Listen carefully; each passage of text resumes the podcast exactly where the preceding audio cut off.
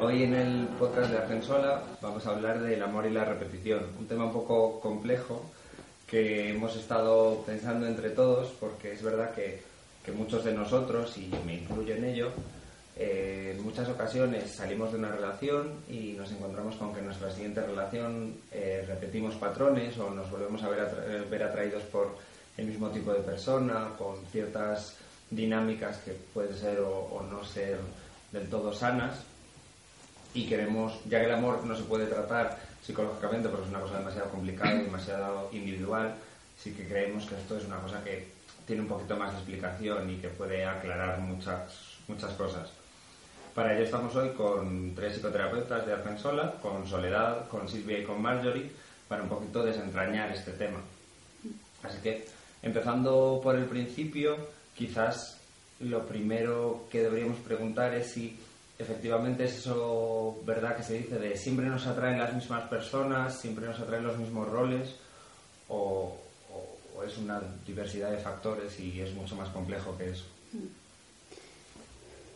Bueno, tomando tu pregunta, es verdad que yo creo que sí, seguramente es mucho más complejo que eso, pero es cierto que muchas veces vienen pacientes a terapia preguntándose qué les pasa, ¿no? Que una y otra vez, lo que tú planteabas, Diego, eh, repiten, ¿no? Repiten patrones parecidos, eh, relaciones donde siempre se someten, ¿no? Por, por decir un ejemplo particular o donde siempre están en un lugar Se mm, someten, no sé si no, se ven sometidos, ¿no? O sometidas. o se ven sometidos y donde atrapados, o atrapadas, ¿no? y donde una y otra vez eh, a lo mejor sin ser muy conscientes repiten no repiten el como tú muy bien decías el patrón no este patrón donde cuando muchas veces vienen a terapia es esta pregunta no qué me está pasando que no que no salgo de esta situación no O por ejemplo, donde termino siempre eligiendo parejas donde me siento maltratado, ¿no? Maltratada o maltratado. Eligiendo imposibles, ¿no? O patrones que, porque repetimos, ¿no? Historias con perfiles de personas que no, no llegan a ningún lado, ¿no? Porque es un poco retomando eso que decías de por qué repetimos.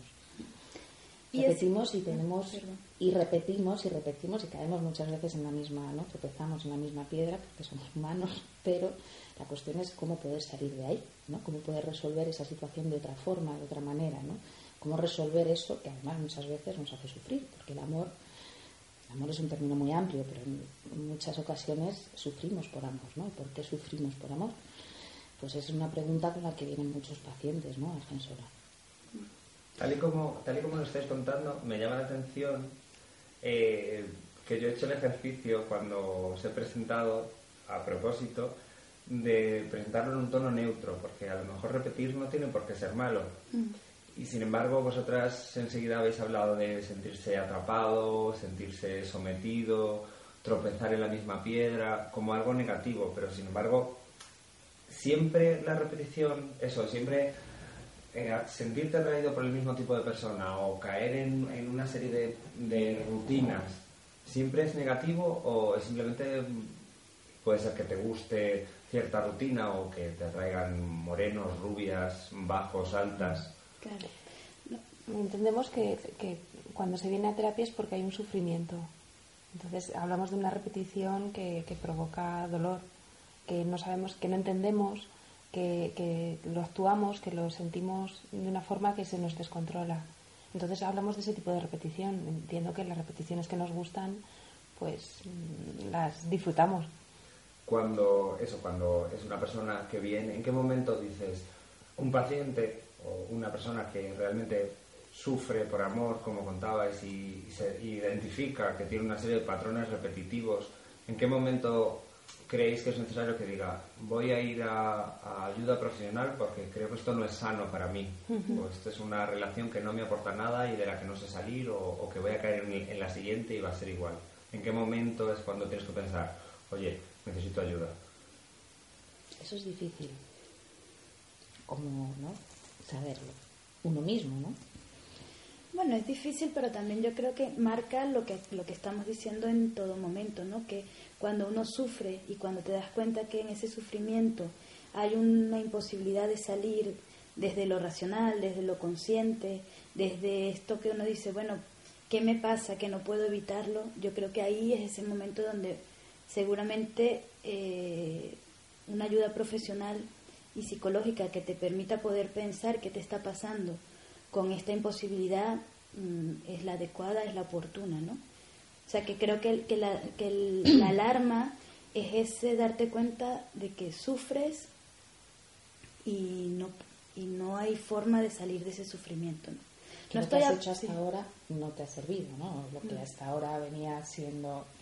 Entonces, es, el momento de buscar un profesional. Ahora mismo, lo que a lo que me refería con que no es fácil, ¿no? Muchas veces es que muchas veces es el exterior, ¿no? Quien da las señales. El exterior me refiero a decir, bueno, pues. O, amigos, familia, familia o el exterior de que hay algo que no funciona, o que no puede rendir el trabajo. o sea, hay cosas de, de, de la afuera que dices, aquí hay algo que no, que no va bien, ¿no? Igual que cuando uno está, eh, quiero decir, estamos hablando de relaciones que no son eh, saludables normalmente, ¿no? O al menos que no hacen muy feliz al paciente porque está acudiendo a terapia, ¿no? Marjorie ha comentado y, y, me ha venido a la cabeza de decir, hablamos de imposibles. Puede ser ese un factor también de repetición, decir, eh, no sé si consciente o, inconscientemente, eh, decir, bueno, me empeño, con algo porque sé que puedo hacerlo. Eso es, eso es un factor a tener en cuenta. Totalmente, ¿no? Hay muchas parejas. Es que, claro, hay muchos factores que podríamos pensar, pero lo del imposible sí, ¿no? Hay personas que se pueden plantear, ¿por qué siempre eh, me enamoro o me gusta o me atrae? Imposibles en el sentido de comprometidos, eh, gente que está en la distancia, en la distancia o, o, inclusive personas que a priori sabes que no van a apostar por una relación, que no quieren construir, ¿no? Que no que no están dispuestos a ser parejas, ¿no? Eh, gente que no quiere, ¿no? O sea, que, mm. no es eso. eso. La imposibilidad no es solamente algo, o sea, el otro puede estar, o sea, puede parecer, la imposibilidad es algo que se comparte también muchas veces en la pareja, ¿no? Y en cuanto a la repetición también mm, es importante hablar de la repetición ya no solo con otro tipo de con el mismo tipo de persona o en el mismo tipo de rutina, de dinámica, lo que estamos hablando, sino una relación no funciona, se rompe y la retomamos al tiempo cuando es muy probable que segundas partes nunca fueron buenas. Eh, eso también es una cosa como muy habitual, de hecho, que las parejas rompan y vuelvan y, estén como, como cuando lo dejaron. Que repitan. Que repitan, exacto. Sí, sobre todo cuando no ha habido una evolución, o sea, cuando no ha habido un cambio cuando se repite exactamente lo mismo que la primera vez. Sea con la misma persona o sea con otra persona diferente. Pero en realidad en este caso es, secundario. Claro. También yo creo que es importante pensar que cada quien se separa como puede y cuando puede, ¿no? Porque también hay como esta cosa de, bueno, no lo has preguntado ahora, pero sí al principio de es bueno o malo, ¿no? Entonces, también es cierto que en eso no, no hay... No, hay, bueno ni malo. No hay bueno ni malo, ¿no? Y, que en terapia no se está para hacer juicios de valor de si una relación, ¿no? Ni en terapia de pareja, que hacemos mm. aquí en Argensola, ni en terapia, ¿no? De allá en nivel individual, de decidir si una relación es buena o mala, si un amor es bueno o malo, si es patológico o no es patológico. Estamos para acompañar a los pacientes a... Y para dar un espacio para entender lo que les está pasando y que ellos puedan decidir con más libertad, la libertad que te da la información sobre ti mismo. Conocerse, Conocerte y ver por qué, por qué funcionas de tal forma o por qué repites o la parte inconsciente también, cómo se mueve. claro. Y de hecho aquí muchas veces aparece, o sea, se empieza por terapias de pareja y de ahí, ¿no? Empezamos con una terapia de pareja y de ahí puede salir que, bueno, pues se conocen como pareja y luego tienen que conocerse ¿no? a nivel individual porque para romper ese, ese círculo vicioso, digamos, que se puede estar dando. ¿no? Y entonces, para, para ser un poquito constructivos, digamos, identificas esto, ¿cómo puedes salir de esa rueda de caigo en la misma piedra y soy consciente de que no es bueno para mí, de que me hace sufrir por amor, de que eh, se convierte en una conducta tóxica, en una relación tóxica? Vamos a intentar ser un poco constructivos. Si, si la persona que está oyendo este podcast o, nosotros mismos decimos, bueno, no quiero más esta, este tipo de relaciones porque no me ayuda, porque lo paso mal, ¿cómo, cómo lo soluciono? Sí, yo creo que es muy importante eh, tener un espacio para entender, para entender lo que te está pasando, lo que te ha pasado. Y no es un entender racional de darle vueltas a la cabeza, sino em, elaborar, asimilar, comprender, asociar, todas esas partes que igual no piensas que no están en juego, pero lo están. Entonces, bueno, es un trabajo que creo que en, un espacio terapéutico es, es, lo que nosotras hacemos y la forma en que podemos ayudar.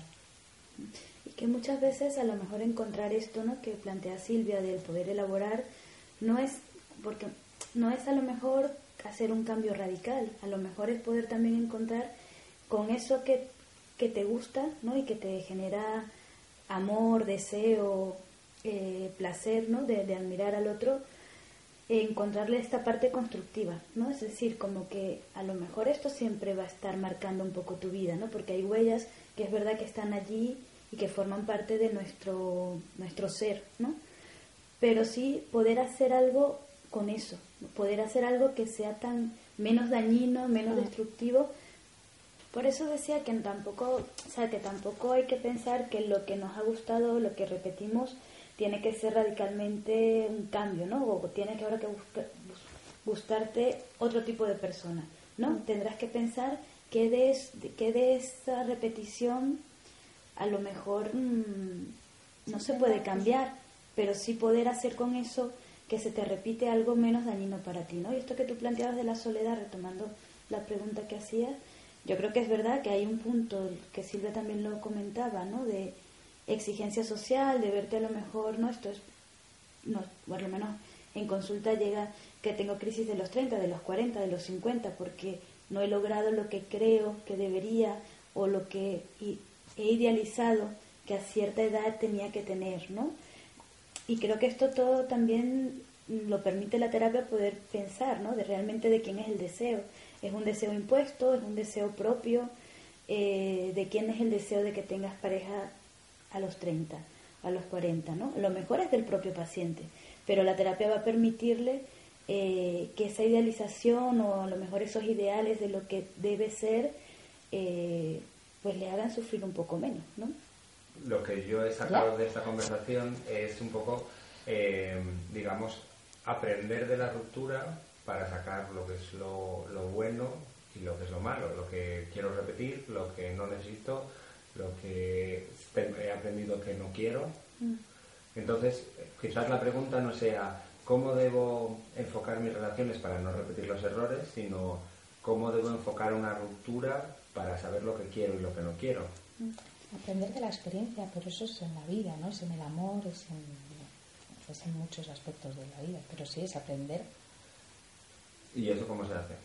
Pero no es de, perdón, Diego, pero no es solamente de la ruptura, ¿no? Porque el que nos está escuchando a lo mejor no está en un momento de ruptura, está en un momento conflictivo de pareja. Ahí también se puede dar un espacio para, para pensar qué está pasando y si se puede construir desde una base menos dañina, ¿no? Porque a veces es cierto que nos metemos en rutinas repetitivas con la propia pareja, donde incluso antes de llegar a una ruptura uno puede tomarse un tiempo y decir qué está pasando, ¿no? Porque una y otra vez nos estamos haciendo daño, si en realidad nos queremos, ¿no? O sea, como darse un, un espacio incluso antes de romper, que la ruptura es a lo mejor un momento más... Seguir adelante, ¿no? Entonces, en ese caso sería repetir eh, la parte buena de la relación. Si para, para... o restaurar, ¿no? Reparar, también hay posibilidad de reparación, eso no lo podemos... Y luego también yo aquí quiero añadir que mm, una ruptura no tiene por qué ser un fracaso. O sea, quiero decir, a veces... Mm, Puede ser un paso adelante. Claro, o, una relación te ha acompañado en una época de tu vida y, has evolucionado y necesitas otra cosa o quiero decir que, que una ruptura no, no, tiene que medirse tampoco en una cuestión de éxito o fracaso sino, sino sobre todo entender eh, es que estoy, muy pesada con lo de entender pero creo que es muy importante comprender comprenderte lo que has vivido, dónde, en qué momento estás y qué, qué, estás necesitando ahora. Entonces, aprender de la relación, no de la ruptura. Exacto. En el momento en el que estés, se haya acabado, esté por un buen momento, incluso si está, eso, esté en un mal momento, incluso si está en uno bueno. Estoy, disfrutando, porque estoy disfrutando? Aprendamos para consolidarlo. Bueno, yo creo que tampoco hay que psicologizar. O sea, creo que hay momentos donde cuando las cosas están bien, también es importante disfrutar. ¿no? O sea que si las cosas van bien, van bien, y también plantearte por qué van bien, a lo mejor es un poco entrar en un pensamiento un poco repetitivo y, y, y que no sé si... Yo soy partidaria de que si las cosas van bien, disfrutarlas, vivirlas y sentirlas. Cuando las cosas empiezan a estorbar o molestar, pues sí, detenerse, ¿no? Por lo menos es mi punto de vista, porque si no es como una especie de callejón sin salida, ¿no? Siempre tengo que estar analizando. Digo, bueno, es importante en tomar conciencia. ¿no? Es importante, perdón, Sole, que no te escuché. que no podemos vivir en un cuestionamiento continuo ni de nosotros mismos, ni de nuestras parejas, ni Es de que es muy nuestra vida en desgastante, general. sería muy desgastante si es estamos agotador. siempre pensando, ahora estoy bien porque estoy bien. No, digo, bueno, cuando las cosas molestan, pues detenerse a pensar creo que es oportuno. Entonces, Mm. y a veces mm, poder solo disfrutar y seguir, pues también está bien, ¿no? Pero no sé cómo lo piensan ustedes. Sí, sí, sí, sí. Disfrutar del amor está muy bien. Disfrutar del Del amor amor saludable, ¿no? Pues hemos empezado hablando de el amor y la repetición. La repetición de, de cánones cuando nos, nos hace sufrir y al final hemos hablado de todo eso que no queríamos hablar, que era el amor un poco en genérico, pero creo que hemos sacado cosas en, en común. Sacado cosas en claro, cosas que, que pueden ser, ser útiles. Así que Bueno, creo- conti- continuará porque esto da para mucho. Claro, podremos hacer cuatro o cinco podcasts más al respecto y esperamos que le. Muchas gracias. Gracias. Muchas gracias a ti. Diego.